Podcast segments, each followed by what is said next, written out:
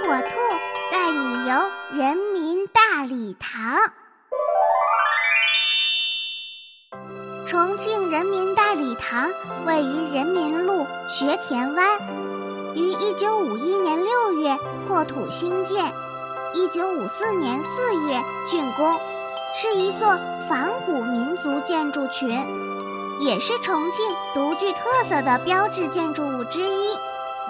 占地面积两万五千平方米，建筑高度为六十五米，其中礼堂高五十五米，内有五层，现用四层，可容观众四千二百零六人。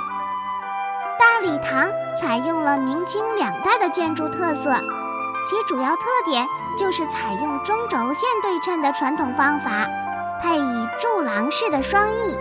并以塔楼首尾，立面比例匀称。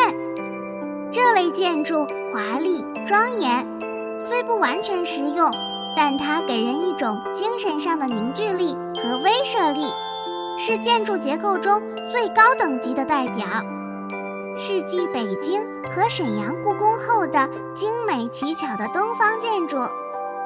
大礼堂体现了中国古建筑的三个特点：中国古代木结构建筑，由于受木材长度、粗细、易燃易腐等局限，建筑体不可能很大。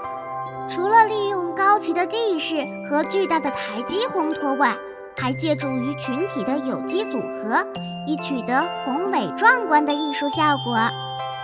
人民大礼堂不仅地势高，而且台基宽阔坚实。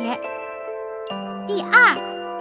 古建筑主要以建筑围成的院落为单元，通过明显的轴线关系串联和并联成千变万化的建筑群组。第三，古建筑要比例匀称，大礼堂屋顶各部分曲线优美柔和，向上微翘的飞檐，使本应下压的大帽子屋顶。反而随着线条的曲折，显现出向上托举之感。